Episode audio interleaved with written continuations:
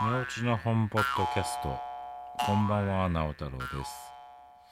このポッドキャストはあなたの寝落ちのお手伝いをする番組です。タイトルを聞いたことがあったり実際に読んだこともあるような本を淡々と読んでいきます。エッセイには面白すぎないツッコミを入れることもあるかもしれません。作品はすべて青空文庫から選んでおりますご意見ご感想は公式 X までどうぞさて今日はですね北王子魯山人という美食家の方のお茶漬けに対するコラムを読んでいきたいと思います。えー、おいしんぼに出てくる究極の人ですか？あれ？えー、究極となんだっけ？思考？究極と思考？のどっち？まあ、とりあえずその美食家として出てくるそのうんモデルになったおじさんですよね。美食家の方です。日本人そんなに美食にうるさく入れるのかとそんな風に思わないでいただきたいのはですね我らが日本人の首都東京僕たち日本人の首都である東京はミシュランガイドで7年連続星付きレストランの多い町として知られております。その店の数なんと183店これは2023かな？はい。2位がパリ130点。3位が京都97点。4位が大阪93点ということで。もう5位中3つの都市が日本が占めてるってことはもう美食の町どころか美食の国といっても過言ではないと思いますけどね。そんな国の生んだ美食家のとある美食家のお茶漬けに対する話まずは参ります納豆の茶漬け納豆の茶漬けは意外にうまいものである。しかもほとんどの人の知らないところである。食通の間といえども、これを知る人は意外に少ない。と言って私の発明したものではないが、世間はこれを知らないのは不思議である。納豆のこしらえ方。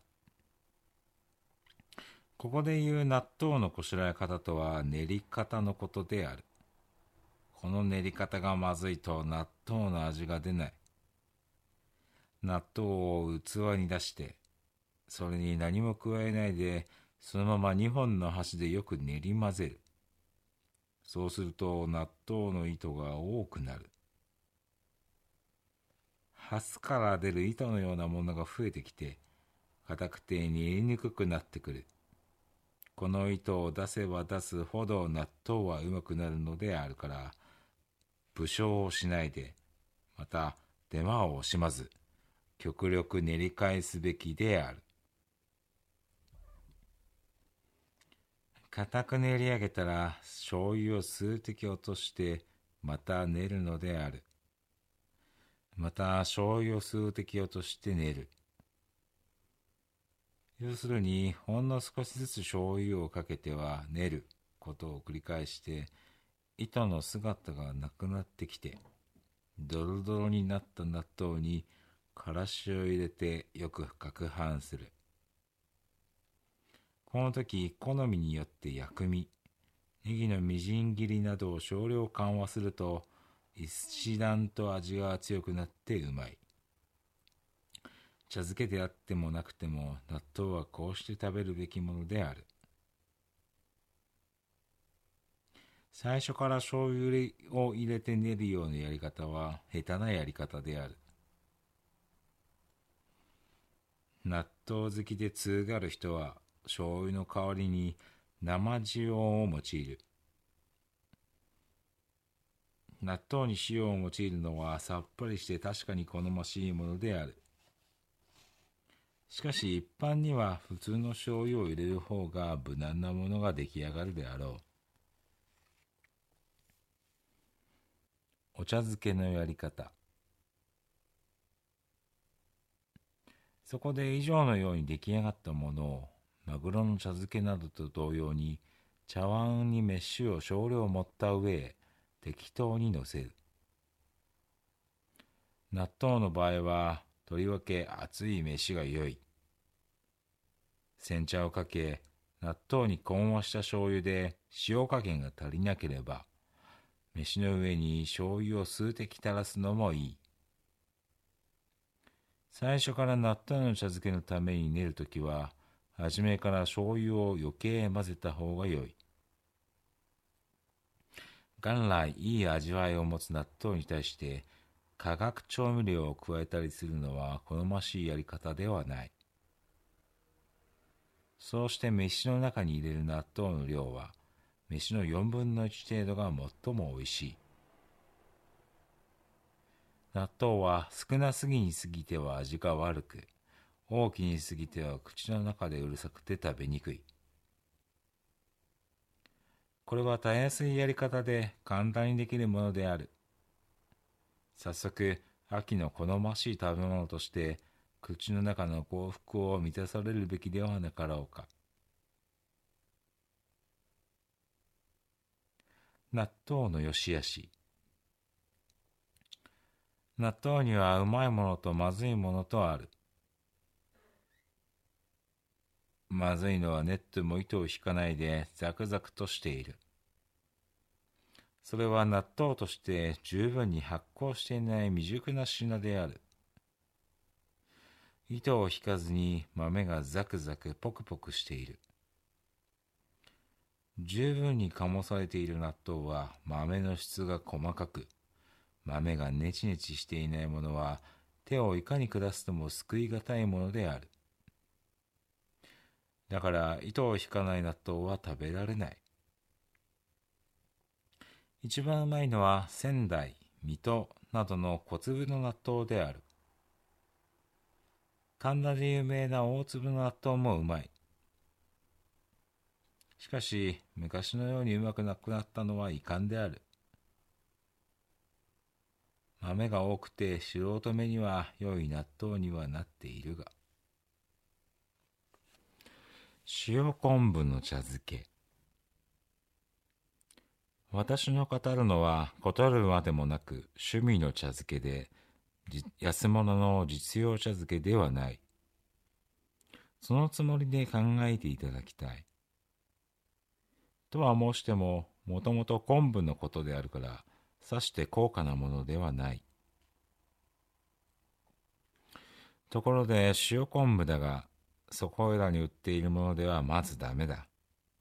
所詮昆布が良くて、これを煮る醤油が良くなくてはダメなので、この点、売り物の仕入れ品なのでは適当ではない。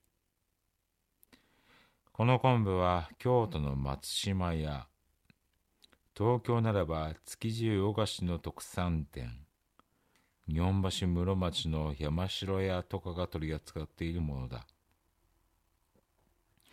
つまり、だし昆布の上等でなくてはダメなのである。京都にはこういう店はいくらもある。醤油は山さくらいでよかろう。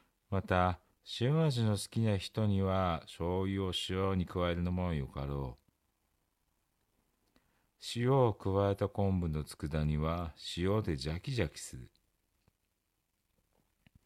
それまで煮詰めるのが美味しい煮方である。しかし直火ではなく湯煎で煮詰めるのである。一段とうまく煮るのには醤油一升を使うとしたら、その中に酒を三合ほど入れるがいい。酒のおかげでうまい塩昆布になる。煮た塩昆布をそのまま茶漬けにするのも元より依存はないが、山椒の好きな人は山椒の実の柔らかい時に昆布と一緒に煮るといい。あるいは唐辛子などを入れるのもいい。または関西もののちりめんじゃこを一緒に煮るのもいい。小魚のことを言うじゃこという原料の相違によって東京のはたとえ昆布が良くても問題にならない。雑魚と昆布を煮た一緒に煮たものは魚の味と植物の味の関係でなかなかうまい。ただしこの場合の雑魚は小さなものを選ぶべきである。要するに前日のどれでもいいが飯のごとく例の上に乗せてしたものではないが世間はこれを知らないのは不思議である。まず納豆のこしらえ方。ここでいう納豆のこしらえ方とは練り方のことである。この練り方がまずいと納豆の味が出ない。納豆を器に出してそれを何も加えないでそのまま2本の箸でよく練り混ぜるそうすると納豆の糸が多くなるハスから出る糸のようなものが増えてきて硬くて練りにくくなってくるこの糸を出せば出すほど納豆はうまくなるのである。であるから武将をしないでまた手間を惜しまず極力練り返すべきである。固く練り上げたら醤油を数滴落としてまた練るのである。また数また醤油を数滴落として練る。要するにほんの少しずつ醤油をかけては練ることを繰り返し糸の姿がなくなってドロドロになった納豆にからしを入れてよく攪拌するこの時好みによっては薬味かっこネギのみじん切り。を少量混和すると一段と味が強くなってうまい。茶漬けであってなくても納豆はこうして食べるべきものである。最初から醤油を入れて練るようなやり方は下手なやり方である。納豆食いで通がる人は醤油の代わりに生塩を用いる。醤油に塩を用いるのはさっぱりして確かに好ましいものである。しかし一般には普通の醤油を入れる方が無難なものが出来上がるであろう。お茶漬けのやり方。そこで以上のように出来上がったものをマグロの茶漬けなどと同様に茶碗に飯を少量盛った上へ適当にのせる。納豆の割合はとりわけ熱い飯が良い。煎茶をかけ、納豆に混和した醤油で塩加減が足りなければ、飯の上に醤油を数滴垂らすのもいい。最初から納豆の茶漬けのために練るときは、初めから醤油を余計混ぜた方がいい。元来いい味わいを持つ納豆に対して化学調味料を加えたりするのは好ましいやり方ではない。そうして飯の中に入れる納豆の量は飯の4分の1程度が最もおいしい。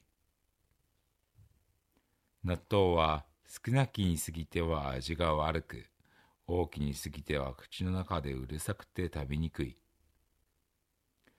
これはたやすいやり方で簡単にできるものである。早速、秋の好ましい食べ物として、口の中の幸福を満たされるべきではなかろうか。納豆の良し悪し。納豆にはうまいものとまずいものとある。まずいものは練っても糸を引かないでザクザクとしている。それは納豆として十分に発酵していない未熟な品である。糸を引かずに豆がザクザクポクポクしている。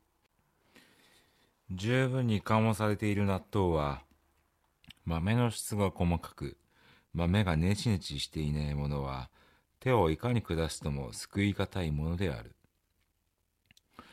だから糸を引かない納豆は食べられない一番うまいのは仙台水戸などの小粒の納豆である。神田で有名な大粒の納豆もうまい。しかし昔のようにうまくなったのは遺憾である。豆が多くて素人目には良い納豆にはなっているが。塩昆布の茶漬け。私の語るのは断るまでもなく趣味の茶漬けで安物の実用茶漬けではない。そのつもりで考えていただきたい。とは申してももともと昆布のことであるからさして高価なものではない。ところで塩昆布だがそこいらに売っているものではまずダメだ。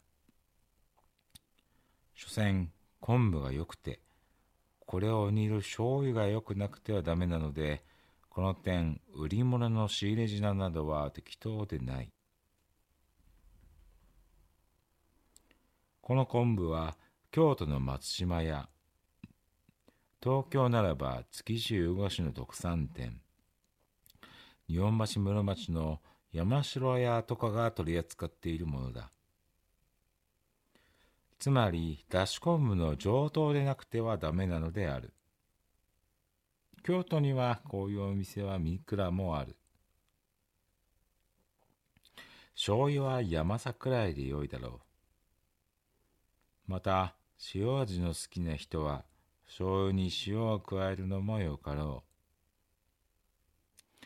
塩を加えた昆布の佃煮は塩でジャキジャキする。それまで煮詰めるのがおいしい煮方である。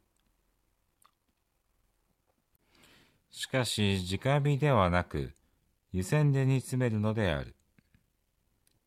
一段とうまく煮るのには、醤油一升を使うとしたら、その中に酒を三合ほど入れるがいい。酒のおかげでうまい塩昆布になる。煮た塩昆布をそのまま茶漬けにするのも、元より依存はないが、山椒の好きな人は、山椒の実のや若く柔らかい時に昆布と一緒に煮るといい。あるいは唐辛子などを入れるのもいい。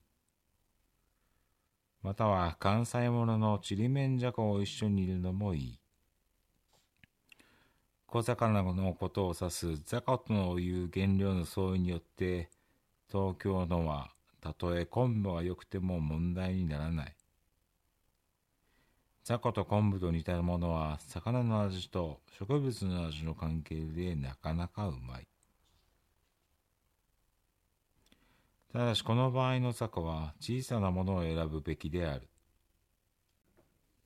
要するに前日のどれでもいいが例のごとく飯の上に乗せて煎茶の良いのをかけて茶漬けとする。茶漬けは何もかもが口にまずい時例えば夏の夏の盛り成果のような時に食の進まぬ時最も適当な美食として働く。塩昆布などで茶漬けをやるときはたくあん漬けなどむしろない方がいい。塩鮭、塩マスの茶漬け。鮭とマスとは素人目には一見似たものではあるが、味から言えば鮭よりマスの方がはるかに勝る。鮭は淡塩があり、また柔らかいものがある。東京ではこれらの中から自由に選択することができる。この中で鮭の一番うまいのは荒巻きと称するものである。荒巻きなどの場合は焼いたものを茶漬けにして食べるべきである。番茶ではちょっとまずいが煎茶をかけての塩鮭のうまさはお茶漬けの中の一品で雑念を払って没頭できるほどの味を持っている。鮭の茶漬けはマグロや天ぷらのように飯の上に乗せて茶をかけぬ方がいいようである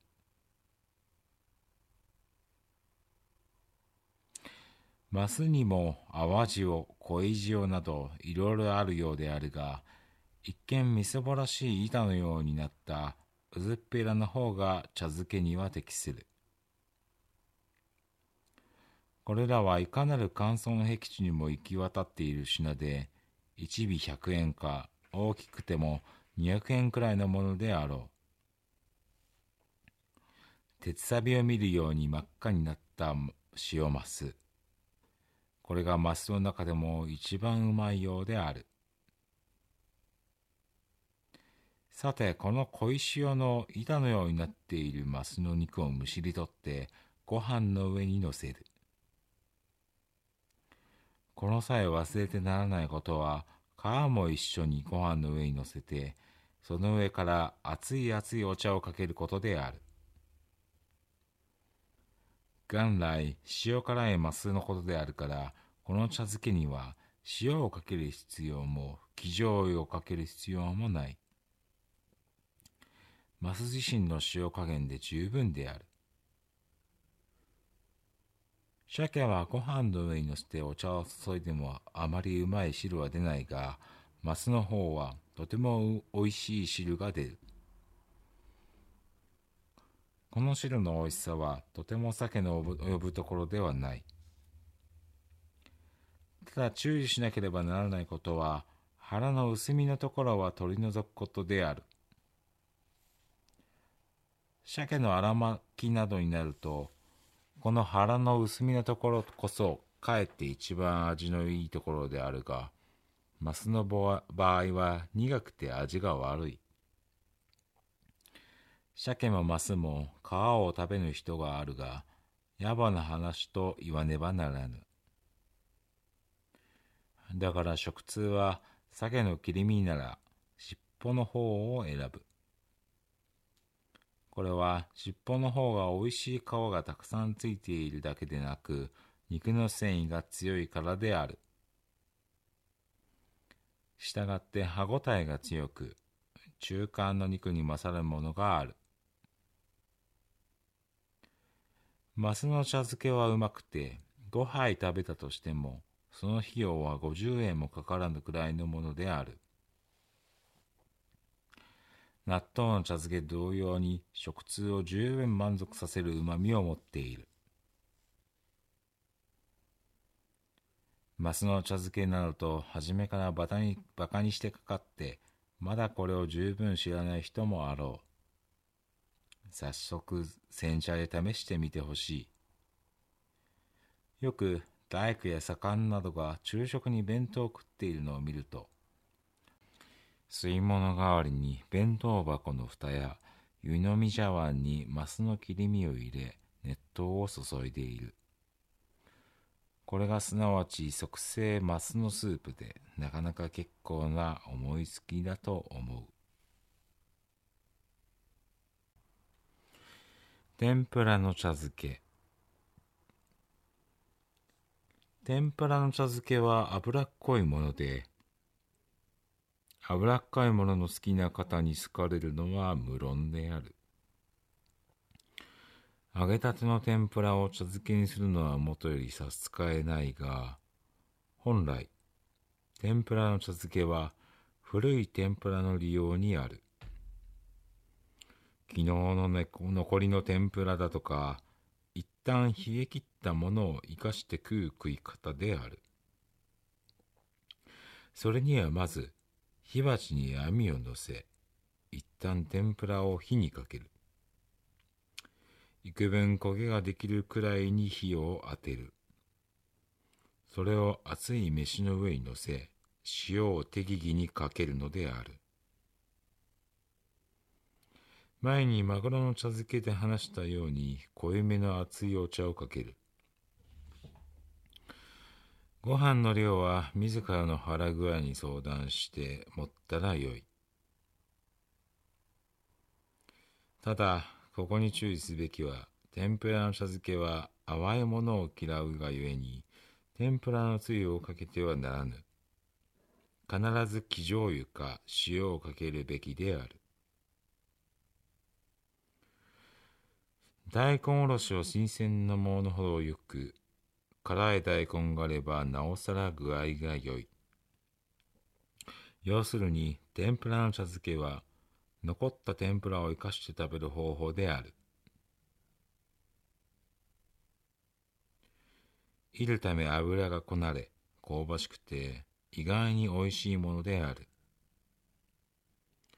材料になる天ぷらが良質なものでなければ、美味しくならないことは言うまでもない。海苔の茶漬け海苔の茶漬けは至極簡単だが、やっている人は少ない。缶詰や瓶詰になっている海苔の佃煮にはいい香りのものは見られない。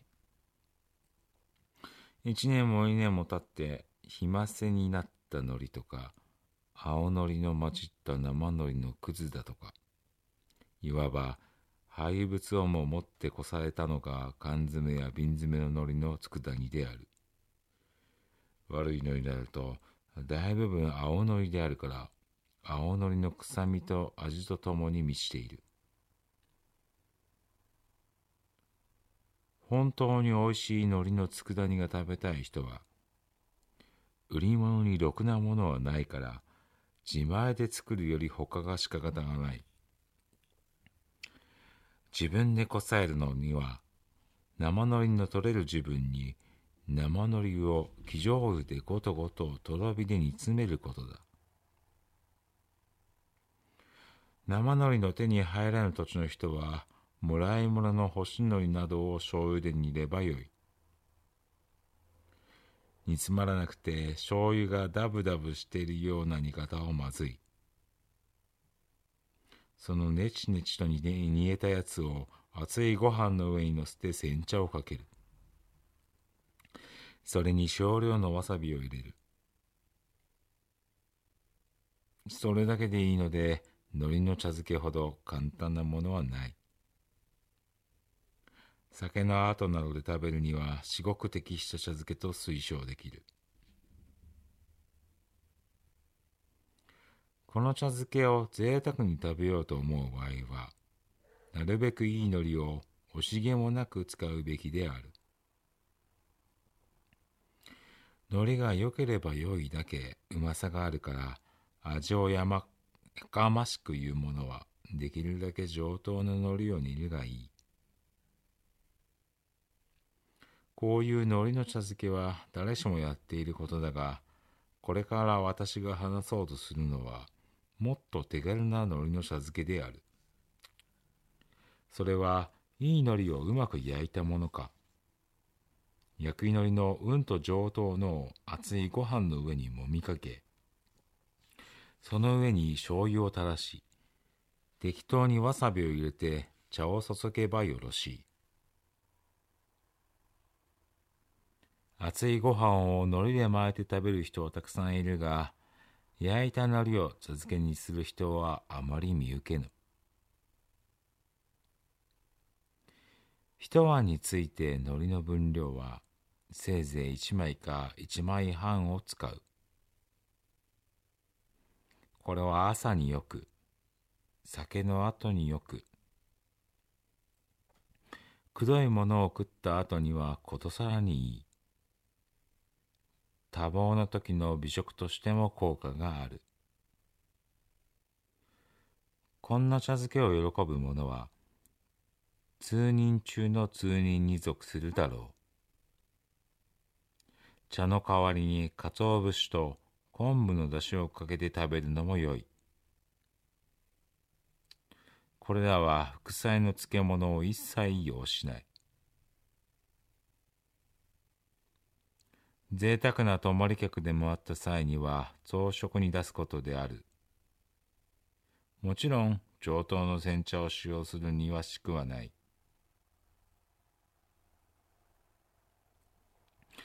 海苔の話が出たついでに海苔の焼き方について一言申し添えておこう。海苔の焼き方はなかなか難しい手際の一つである。手際よく上手に焼かなければ一旦3円の海苔も1円ほどの値打ちもしかないようなバカな結果が生じる。手際一つで1円の海苔を3円の値打ちに上げることもいやいくらでも支払う支払うよと人が喜ぶまでに焼き上げることもできる。それもこれも焼く人の腕でありその人の料理に対する教養がものを言うわけである。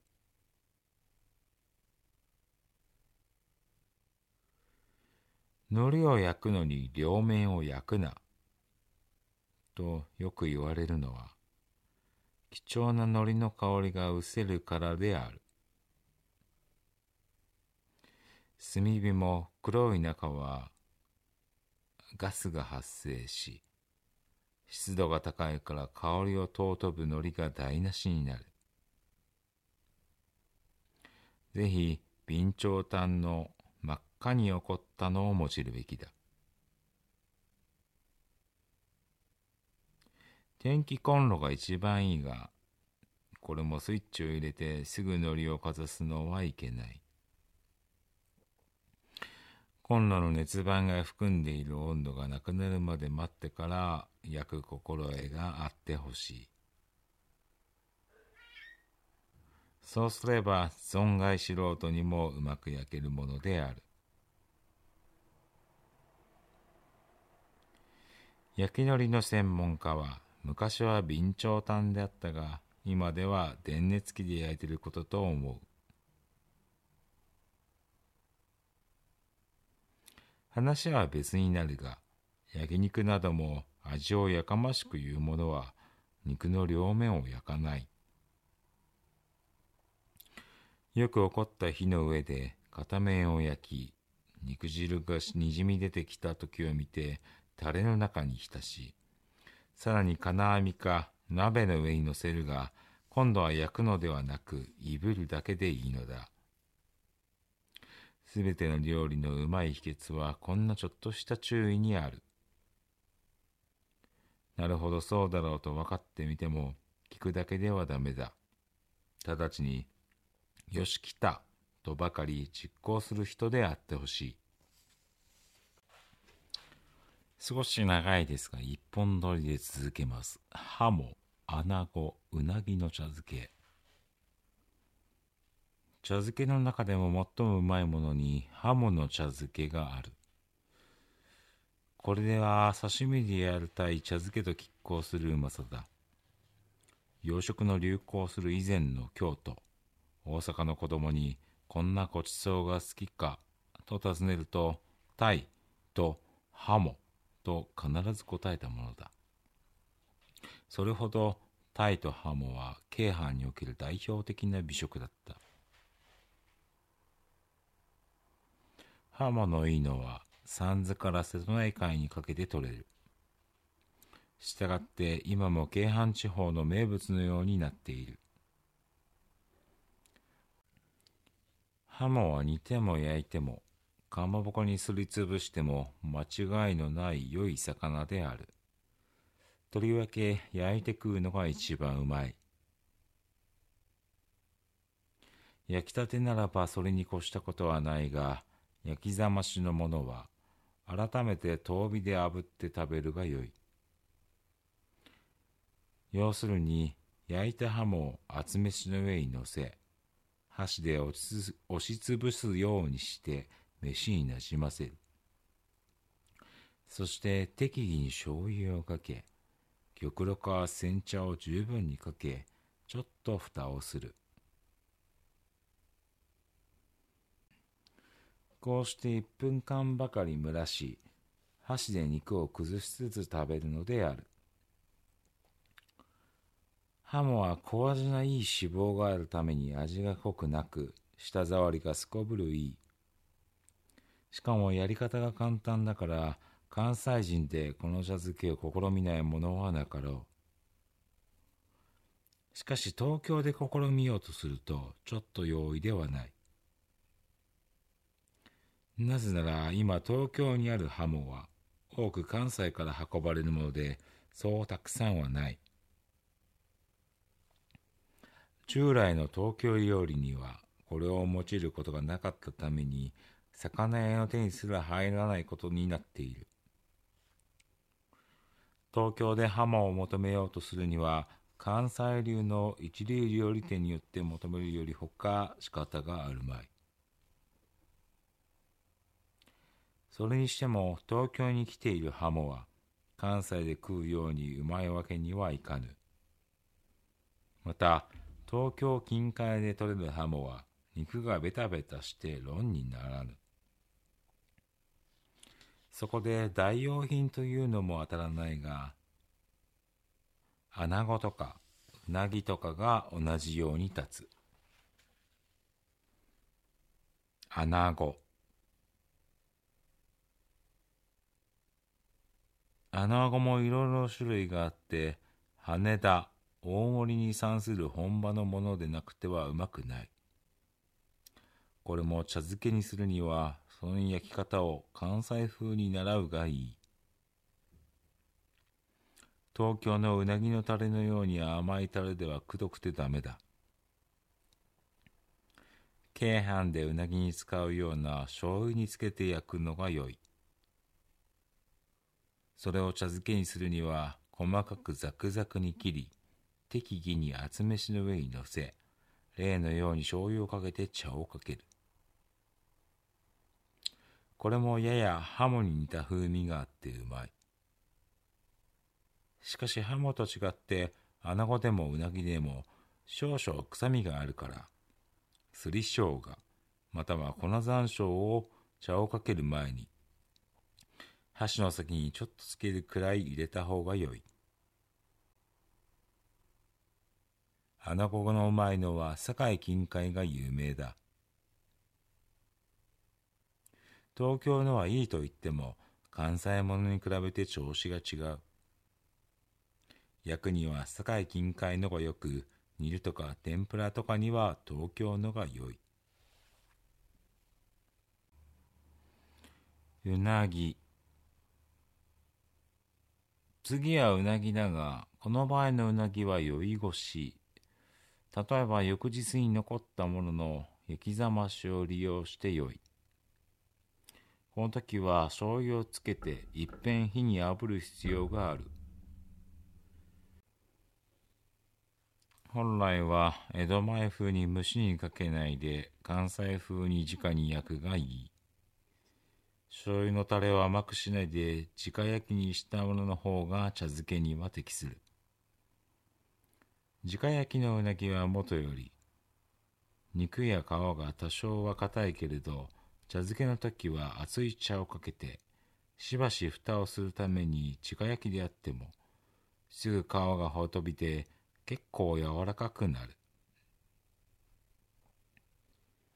うなぎも癖の激しいものだから茶漬けに用いるようなものはよほど材料を選択しないとうまくはならない。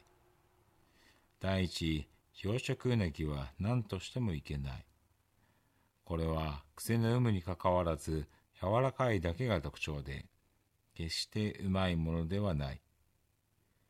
かといって天然のうなぎが必ずしもいいとは言えない。これはうなぎのページので述べた通りである。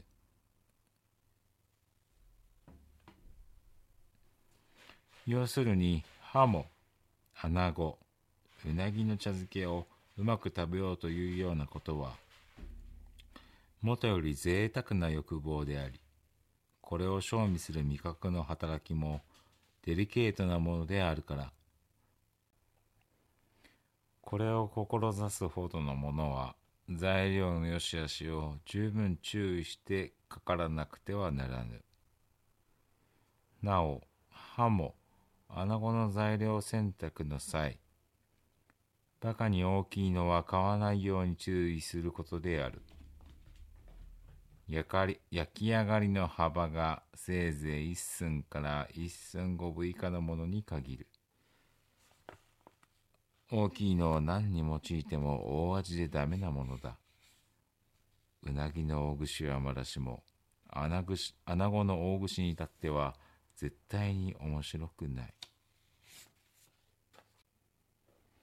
マグロの茶漬け。鯛茶漬けは世間に流布されその看板をかけている料理屋さえできてきた。関西ではもちろんのこと東京でも近来よく見かけるようになった。また家庭にも侵入して実際に試みられるようになってさえいる。それなのにタイより簡単でうまいマグロの茶漬けが用いられていないのは不思議な気がする。タイは関西がよくマグロは東京が良い。その右から言っても東京はタイ茶漬けよりマグロの茶漬けを用いてしかるべきであろう。東京にもし京阪のような食い道楽が発達していたらおそらく今日までマグロの茶漬けを見逃していなかったであろう。そういう私もマグロの茶漬けは京都で覚えたもので東京人から教わったものではなかった。今後の東京人は鯛茶漬けなんて関西の模倣をやらず堂々と江戸前のマグロを持って鯛茶漬けに対すべきである。東京には関西のような美味な鯛がないからなおさらである。茶漬けのご飯ご飯の炊き方が柔らかくベタベタするようなのは一番いけない。寿司の飯の程度が良い。炊きたてのご飯ではいけない。生温かに冷めた程度が良い。茶漬けにもよりけりだが魚の茶漬けには冷や飯は絶対にいけない。お茶の出し方。かける茶は番茶ではうまくない。煎茶に限る。煎茶の香味と苦味とが入り用である。少し濃いめの茶をかけると調和が取れる。茶が薄くてはまずい。だから、粉茶の上等がいいというわけになる。粉茶の出し方は人も知るように、粉茶専用の小さなザルがある。これは寿司屋で使っているものである。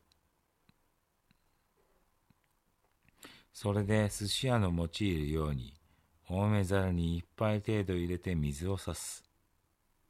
なぜなら粉茶は茶の残りをも集めたいわば茶のくずであるから、埃などが混じっていよう。これを洗浄する意味で、ざるの中に入れた茶に水を差すと、乳白色に水が汚れてくる、こぼれてくる。これを捨て、ざるの中の粉茶に熱湯を注ぐ。この場合、熱湯を少しずつ注げば茶は濃くなり、ざーっと一気にお湯を注げば茶は薄くなる。熱湯の注ぎ方によって濃淡自在にお茶は加減できる。お茶漬けには熱湯を少しずつ注いだ濃いめのものを用いるのが良い。しかし抹茶や煎茶にしても最上のものを用いることが秘訣だ。茶が悪いと茶漬けの中に何が入っていようがダメである。要するに茶が良くなければ茶漬けの意味がない。茶漬けのマグロ。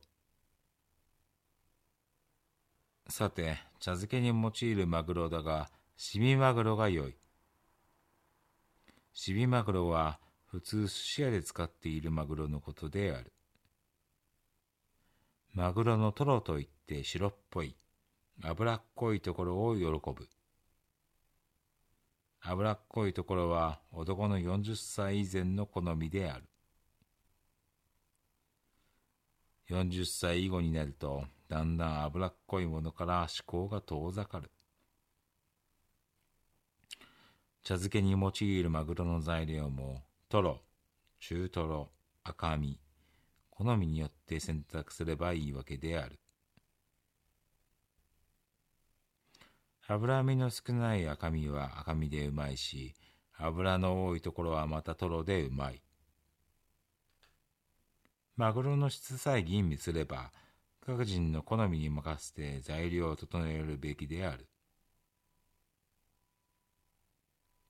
シビマグロのほかに、カジキマグロだとか、キハダマグロだとかがある。これを茶漬けに用いても決して悪いものではない。しかし、キハダだとかカジキは脂肪が少ないから脂っこいものを好む人たちにはちょっと軽い感じである。老人向き、女人向きなどにはかえってこの方が適していいよ。それも実験して各自の思考に任せればよいと思う。茶漬けの作り方。茶碗に飯を盛るとき、腹のすき加減にもよろうが、贅沢者は飯を少なく盛るで盛ることである。飯を多く盛ると茶がたくさん入らぬ。労働者の食べる茶漬けは、飯がたくさんで茶の少ないのがうまい。だから大きめの茶碗が良い。逆に贅沢者の茶漬けは飯が少なくて茶が多い方がうまい。飯の多い茶漬けは茶番茶がいいが、飯の少ない茶方の茶漬けは煎茶をかとする。飯は茶碗に半分目、もしくはそれ以下にもって、マグロの刺身3切れを1枚ずつ平たく並べて乗せる。それに醤油を適当にかけて加減する。大根おろしを一つまみ、マグロの脇に添えればなお良い。並べたマグロの上に徐々に片隅から熱湯を粉茶のざるを通して注ぐ。マグロの上の方から変気してまんべんなくかけていくと、マグロの上皮がいくらか白んでくる。そしてご飯が透明な煎茶に覆いかぶさり、上のマグロが茶に浸る程度に茶を注ぐ。次に、マグロを箸で箸で静かにご飯の中に押し込むようにすると、裏の方のまだ赤い色をしたところまでが白くなってくる。透明な茶は乳白色になり、醤油も混じって茶碗の中にこもってくる。マグロを半熟以上に熱しては美味は失われてしまう。もっと味を濃くしたい人はここで茶碗の蓋をしてしばらく静かに放置し、中に十分味がこもるのを待って、濃淡好みの茶漬けとした上で口に書き込む段取りとなるのである。どちらかといえば、蓋をしない茶漬けの方が香り気も高く、熱く、マグロも熱しすぎないので美味しいのであるが、蓋をする方は、飯がほとびていけない。その上、マグロが熱しすぎるというのは野暮である。マグロの生っ気を好まない人は余儀でないことはあるが、前者のやり方の茶漬けに越したことはない。この茶漬けは他に何一つ惣菜を用いる必要がなく、最後に一切れの香のものを添えて、贅沢な味を満足させれば足りる。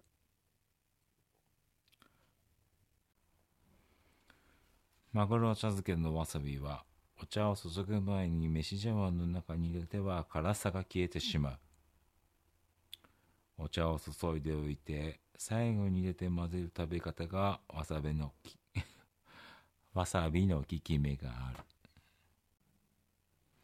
うっかり2本分を1本で取ってしまいました。間違えました。中央公論社中部中高文庫魯山人の味道。並びに角川春樹事務所グルメ文庫魯山人の食卓より読み終わりでございます。皆様はどんなお茶漬けが好きでしょうか？僕は長谷園のお茶漬けが好きです。それでは皆様おやすみなさい。